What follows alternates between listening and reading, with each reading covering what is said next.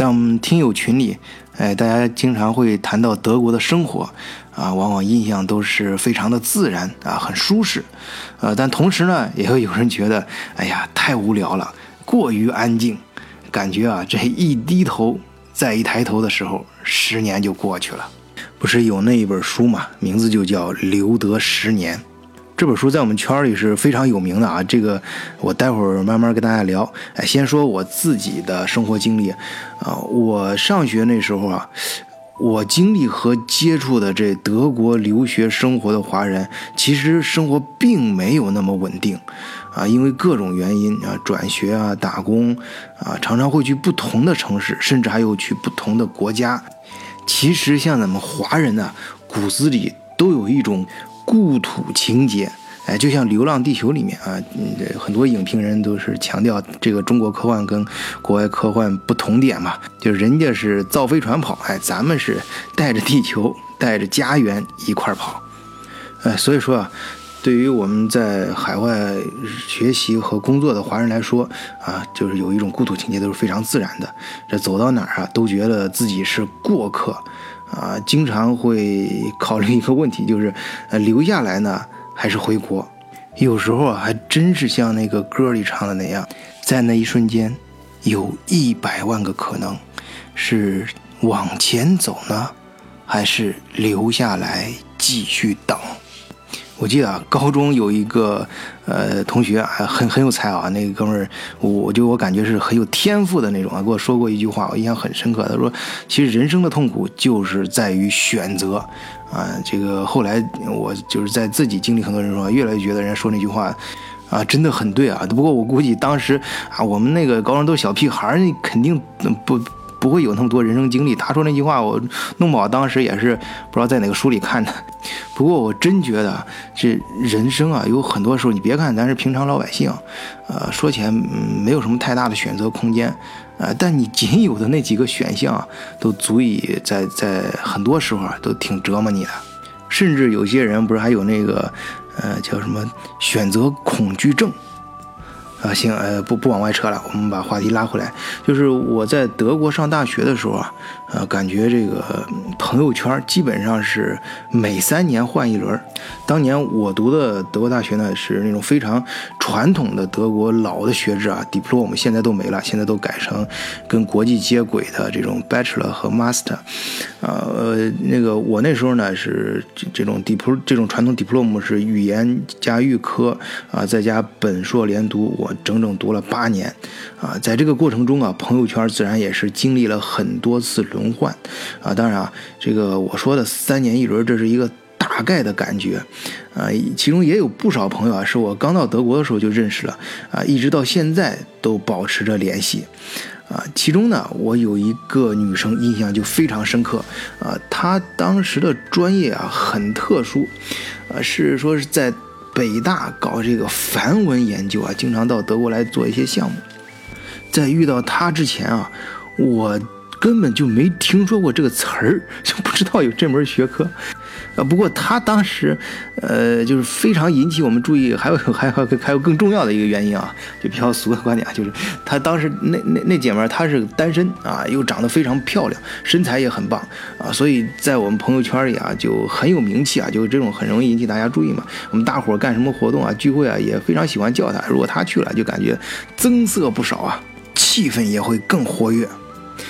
开始啊。我们其实都不懂他学的是什么，还都甚至以为他是在北大，嗯，找个偏门捞机会。呃，可是后来啊，接触多了，我们才发现这姐们真的是很有学问。他学的这个梵文啊，其实是一门很牛的学科。说到这儿，哎，就不得不提起另外一个人，叫季羡林啊。估计很多听友都听到这个名字啊，那是大师级的学者。不过我相信啊，有。不少的呃听友可能就是光听的这个名字就觉得非常的非常的响，这这名号非常的大，但是可能很多人不知道他究竟是研究什么的。猛一听啊，这季羡林的名号啊，一脑子里可能呃爆出冒出来的这种国学大师啊，可能就是跟那个陈寅恪啊、朱自清啊、什么胡适、钱钟书，跟他们这些人搞的学问差不多啊。其实啊。就是到后来啊，我才知道啊，这季羡林他学的也是梵文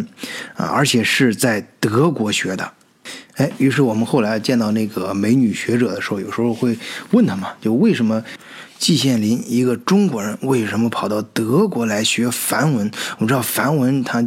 应该是印度那边的一种语言啊。咱不是看过《西游记》嘛？上面讲的好像就是唐僧取经到印度那边拿回来书都是梵文。哎，回答这个问题啊，咱们先不急，咱先把刚开篇啊抖的那个小包袱给接上。季羡林在他八十岁的时候写过一本书，就叫《留德十年》。我们翻翻这本书啊，兴许能找到一些答案。呃，当然在书里面啊描述的。呃，德国吸引季羡林去学梵文的点有很多啊，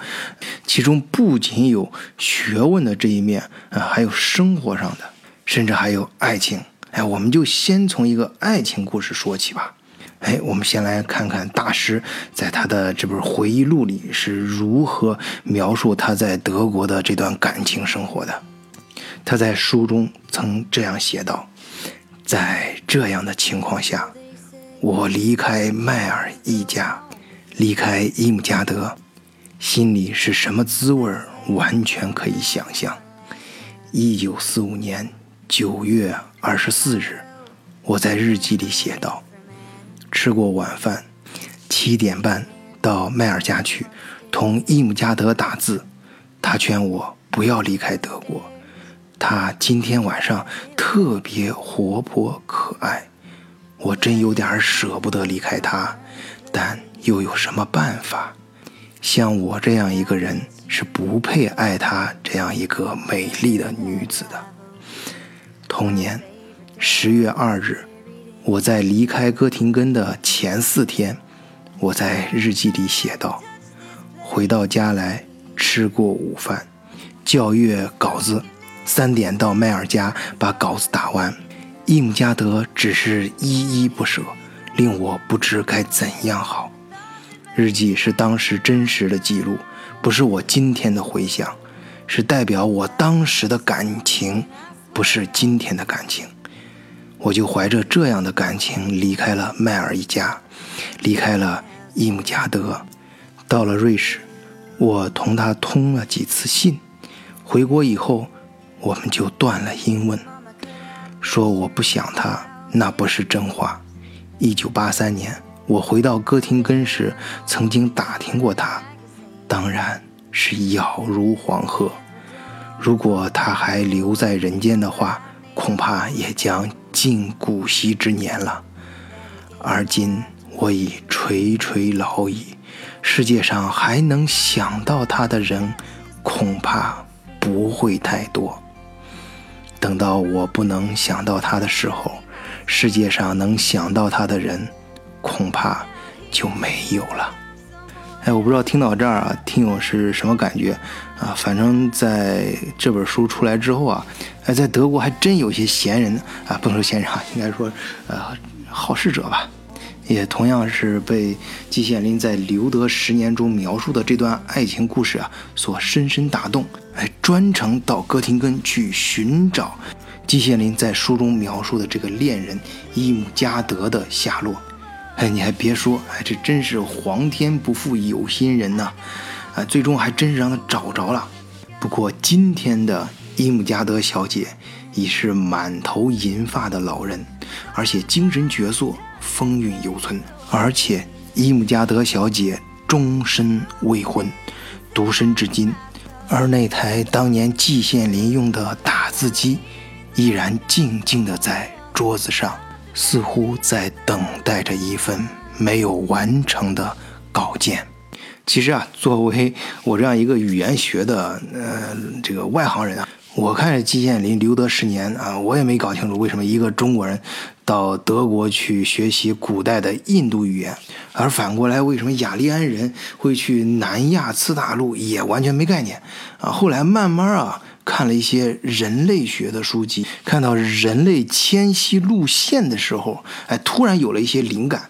哎，就是说这个语言的变迁啊，在较大的时间尺度上，取决于人类迁徙的路线，啊，当然后来又会受到人类的商业呀、宗教呀各种活动的影响。我记得还没出国的时候，就经常在一些报纸上看到一些考古方面的文章啊。当然那个时候 对考古没什么兴趣，但是题目非常的吸引人，就说咱中国人其实往前追溯的时候啊，不是光咱中国人啊，就是说全世界人都是从非洲过来的，非洲那儿才是现在全世界人类的祖先和发源地。整个人类啊，是最早先从非洲啊到达的欧洲，然后啊，这日耳曼人进入了南亚次大陆，和先前到达的人类又进行了混合，因为语言上比较接近啊，我们会习惯性的称它为印欧语系。实际上，印度的。古梵文跟德语在语法上还是接近程度非常大的，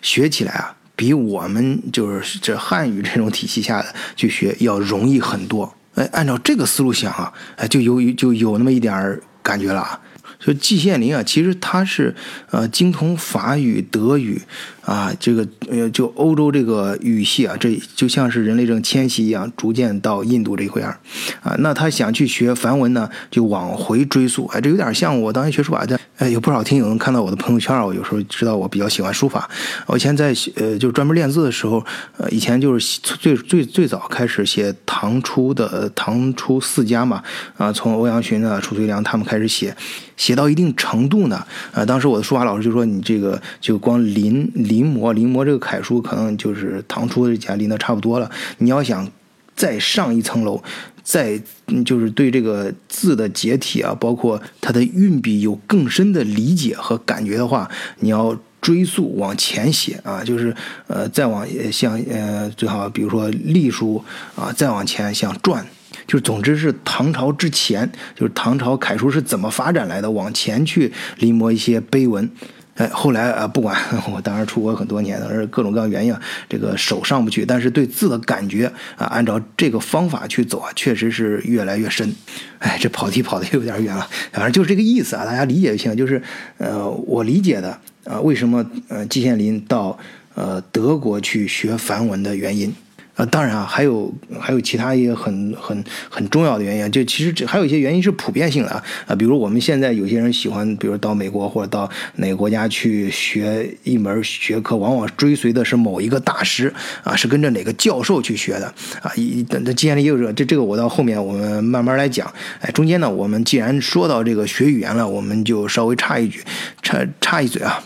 美国的外交部语言学院 FSI。公布过对英语为母语的人士学习各门语言，从入门到掌握到熟练，呃，所需要多少时间，进行了一个分类归档。第一档是相对来说容易的啊，比如说丹麦语只需要二十四周，荷兰语需要二十四周，法语需要三十周，然后是意大利语二十四周，挪威语二十四周，葡萄牙语二十四周，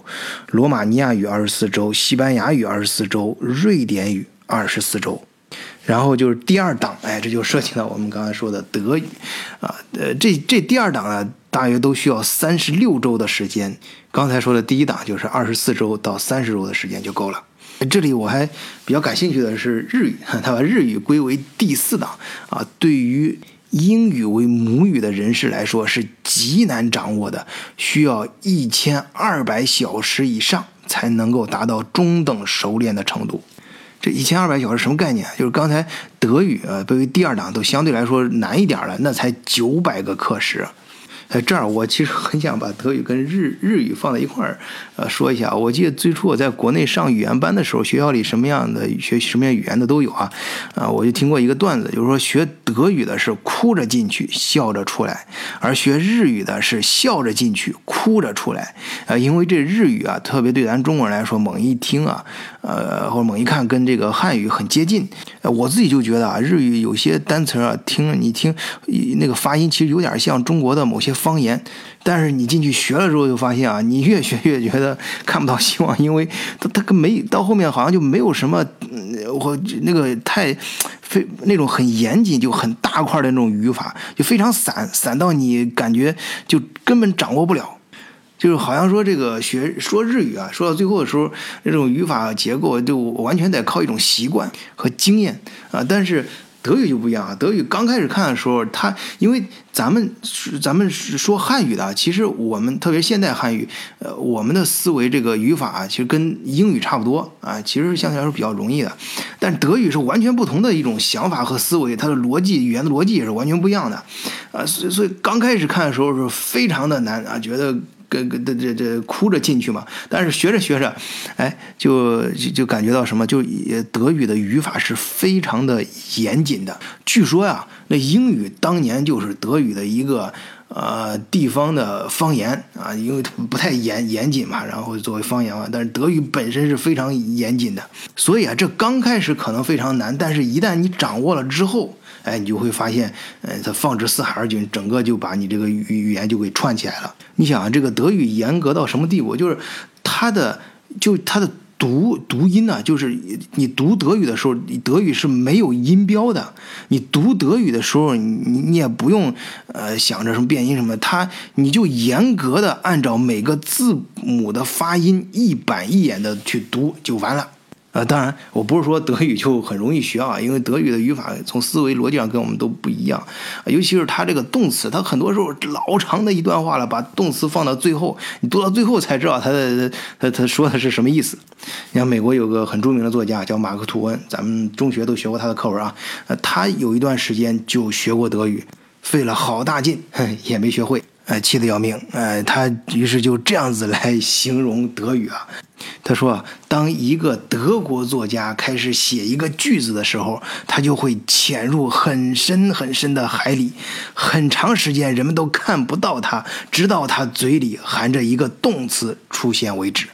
啊，这句话描述非常形象啊，就是说你在看那个德语尤其很长的句子的时候，前面大段大段的描述，你都像是在憋在水里里面一样。像德语那种分各种各样的格，什么一、二格、三格、四格，然后前面又各种各样。时态变化等等，反正总之就就很难受。然后到句子的最后啊，最后的最后啊，才给你蹦出来一个动词。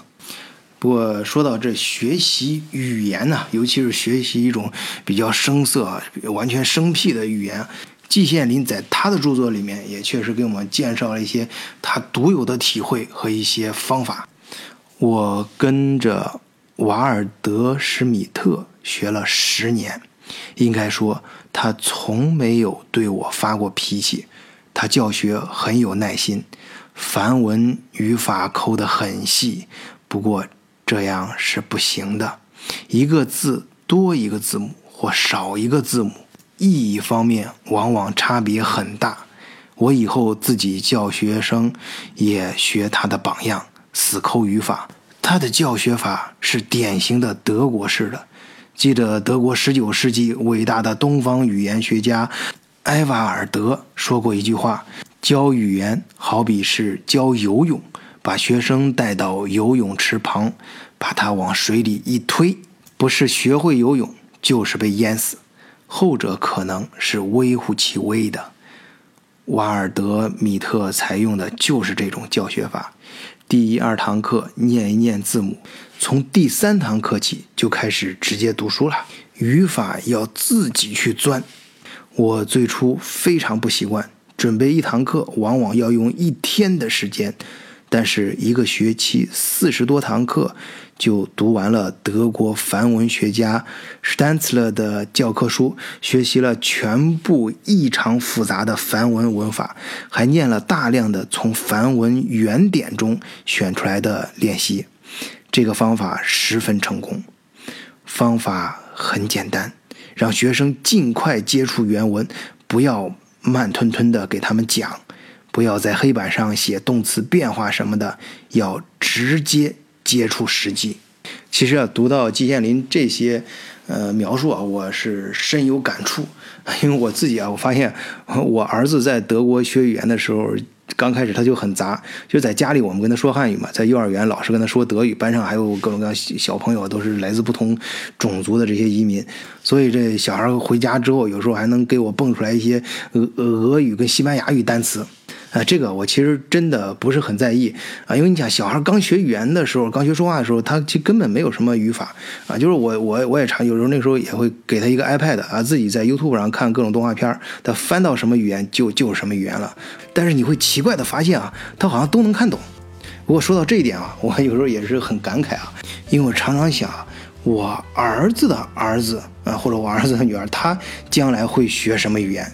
我还真的是挺害怕的啊！我怕我像我们这一代就是在外漂的这些，呃，华人呢，呃，老了之后跟自己孙子那一辈交流的时候，是否还能用同一种语言来交流？哎，今天啊，这东拉西扯了这么多，哎，我也我也不知道讲了些什么。说的这话题啊，既有很大的东西，大到这个人类的迁徙，啊，在这个过程中又创造和演化出不同的语言，啊，又又有很多小的东西，小到啊我们海漂一族生活中那些鸡零狗碎的东西。其实我是想说什么呢？就是说，无论啊我们作为一个族群，还是作为一个人，其实都是在生活中不断的。创造着我们的语言，啊，或者说是语言谱写了我们的生活。其实有的时候啊，